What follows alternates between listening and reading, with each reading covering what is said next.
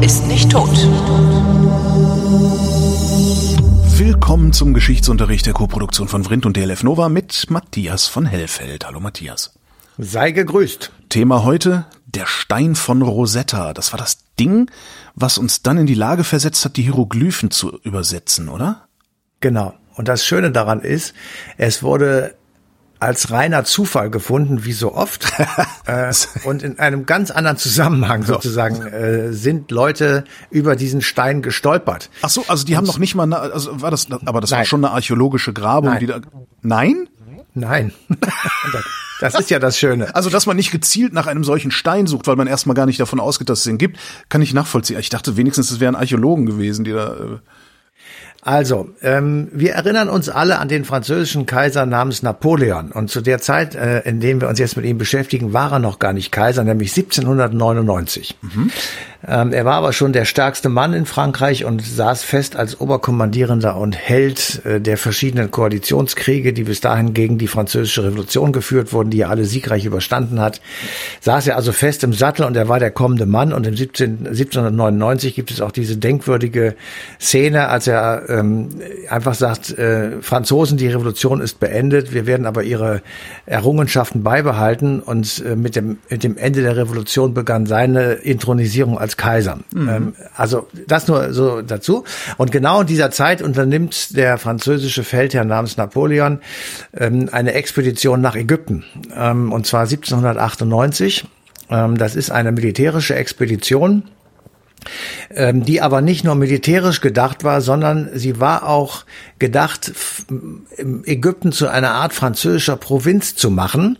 Das hatte ökonomische Gründe, das hatte natürlich auch geostrategische Gründe. Ähm, Also hat man gesagt, wir wollen nicht nur das militärisch irgendwie machen, obwohl es sehr viele kriegerische Aktionen gab, sondern wir wollen auch das Land sozusagen wissenschaftlich eingemeinden und äh, irgendwie ja zu Frankreich dazugehörig in irgendeiner Form äh, machen. Und deswegen versuchen ja genau versuchen wir ähm, äh, den Ägyptern ähm, ich sag mal Kunst, Kultur und sowas beizubringen und mitzubringen. Und äh, in dieser Gelegenheit wird das Institut d'Égypte gegründet, also die ägyptische Bibliothek mit ganz vielen, 20.000 glaube ich sind es gewesen, äh, Schriften und Zeichnungen aus vielen Jahrhunderten, äh, die dann da gesammelt wurden. Das gibt's auch heute noch. ähm, Und das war im Grunde genommen auch der wissenschaftliche Grundstein, äh, um eine, eine Erforschung der ägyptischen Antike nun irgendwie äh, voranzutreiben. Und daraus ist dann das entstanden, was wir heute Ägyptologie nennen. So. Also das ist sozusagen der historische Hintergrund.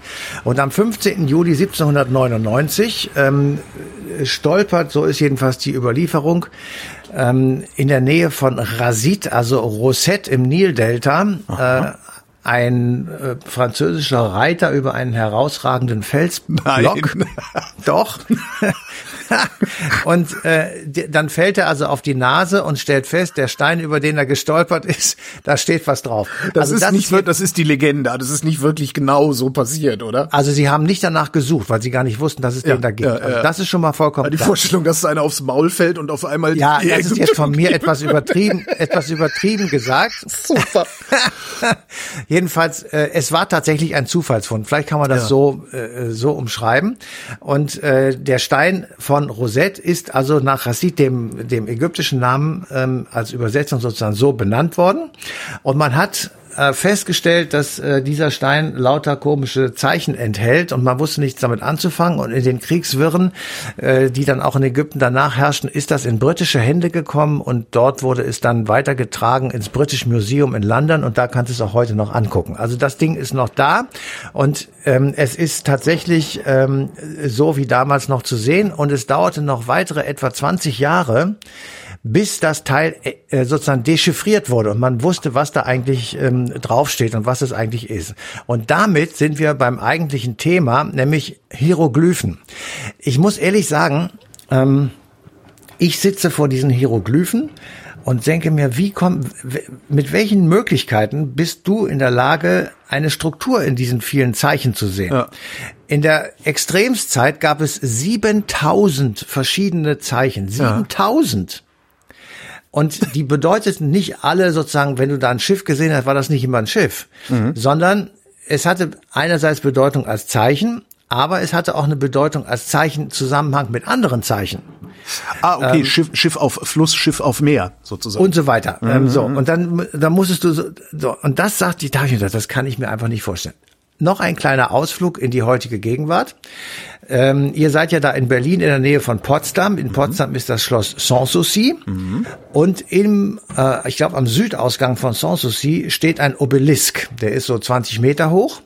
Und dieser Obelisk wurde 1747, glaube ich, ähm, von Friedrich dem Großen in Auftrag gegeben.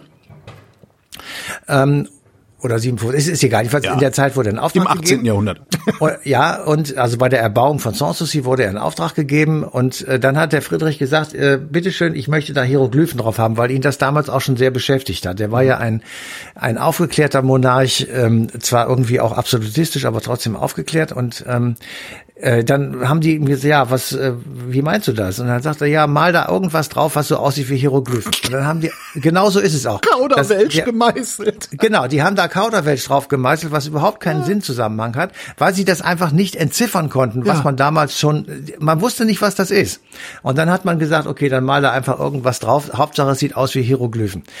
Ähm, also das ist eine, eine, eine wunderbare kleine Geschichte und wer in Sanssouci ist, der möge sich das bitte angucken, weil das ist wirklich witzig. Du, du denkst dir, boah, ey, das waren ja intelligente Menschen, die haben da schon Hieroglyphen. Alles Quatsch.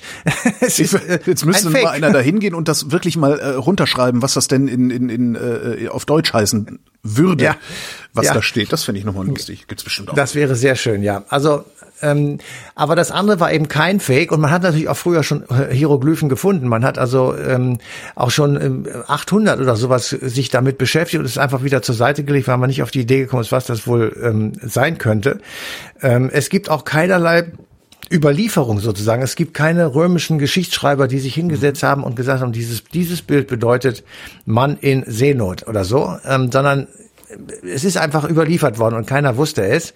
Ähm, und deswegen hat man sich erstmal gefragt, wer hat sich jetzt eigentlich alles ausgedacht? Und in der äh, ägyptischen Mythologie, da gibt es halt die Geschichte, sage ich mal, dass der äh, große Gott Thor die Zeichen geschaffen habe. Deshalb heißt es Schrift der Gottesworte. Hm.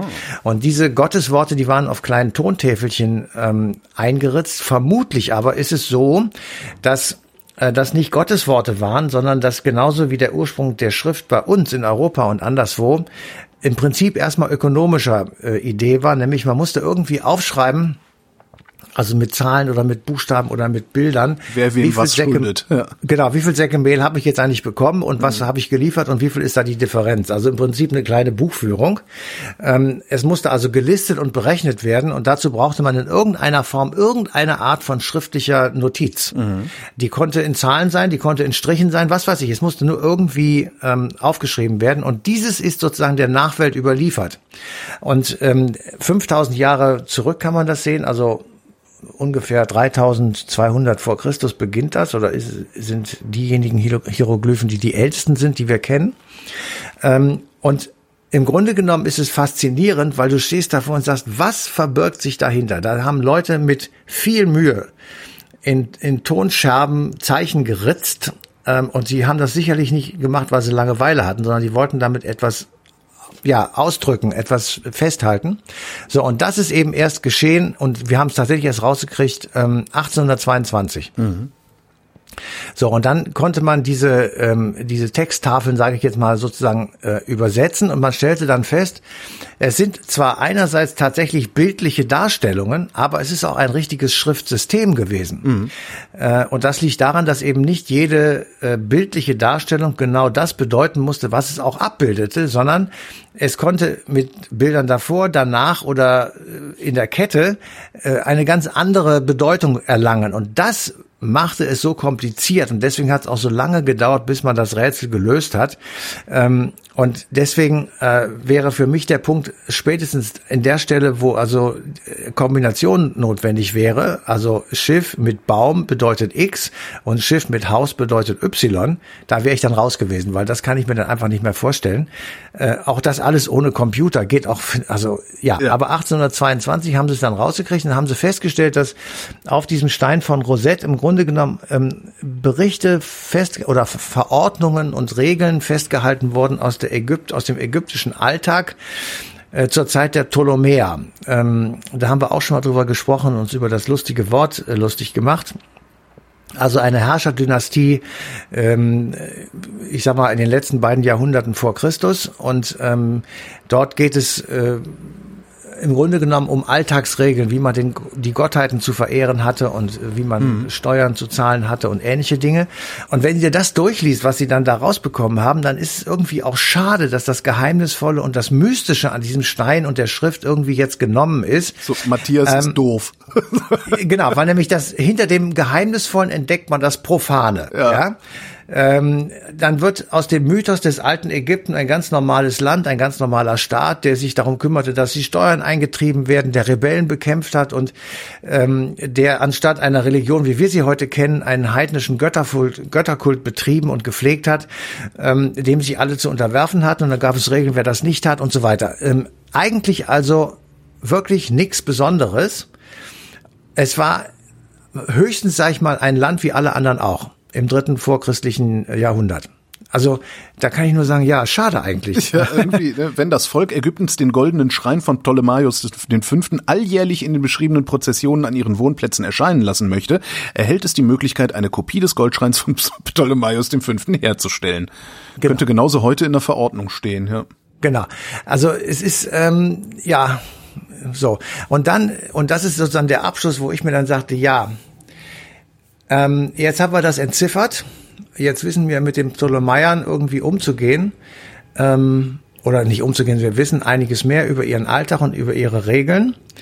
Ähm, und gleichzeitig schicken wir, also wir Menschen heute, in regelmäßigen Abständen ein Signal in den äh, Orbit, in das Universum und kleben auf unsere Raketen und äh, kleinen Sonden, die wir so durch das Weltall schicken, die uns tolle Bilder vom Jupiter etc. liefern, ähm, kleine Schildchen und Bilder, auf denen Dinge drauf sind, von denen wir meinen, dass die doch jeder äh, verstehen müsste. Außerhalb von uns lebenden Lebewesen verstehen müssten. Also ist ein Mann, der erhebt die rechte Hand und neben ihm steht eine Frau. Das soll angeblich bedeuten, ich bin in friedlicher Absicht und es gibt Männern und Weiblein. Also gendern tun wir da noch nicht, aber wir bleiben mal bei Männern und Weiblein. Dann gibt es eine schematische Darstellung unseres Sonnensystems. Mhm. Da sage ich mir, ja, ähm, glauben wir, also ist es vorstellbar, dass jemand auf dem keine Ahnung Stern sitzt und sagt, das Sonnensystem aus dem Blickwinkel der Erde verstehe ich, wenn ich das da sehe, kann ich mir nicht vorstellen. Und dann ist da eine eine Positionierung angebracht unserer äh, Sonnen im Vergleich zum Zentrum der Galaxie der Milchstraße. Oh, das ist ja auch interessant. Ähm, die Milchstraße, die sehe ich immer, wenn ich abends beim Glas Rotwein im Garten sitze und das finde ich ganz toll. Jetzt habe ich mir aber während der Recherche angehört, angeguckt, wie lange dauert es eigentlich, bis das Licht der Sterne, die wir allabendlich sehen, bei uns angekommen ist. Mhm. Und das kann Lichtjahre dauern. Das heißt, wir sind gar nicht sicher, ob es diese Sterne noch gibt. Das also das, was du, was du das ist Lichtjahre siehst, entfernt, aber es, es dauert Jahre. Ja.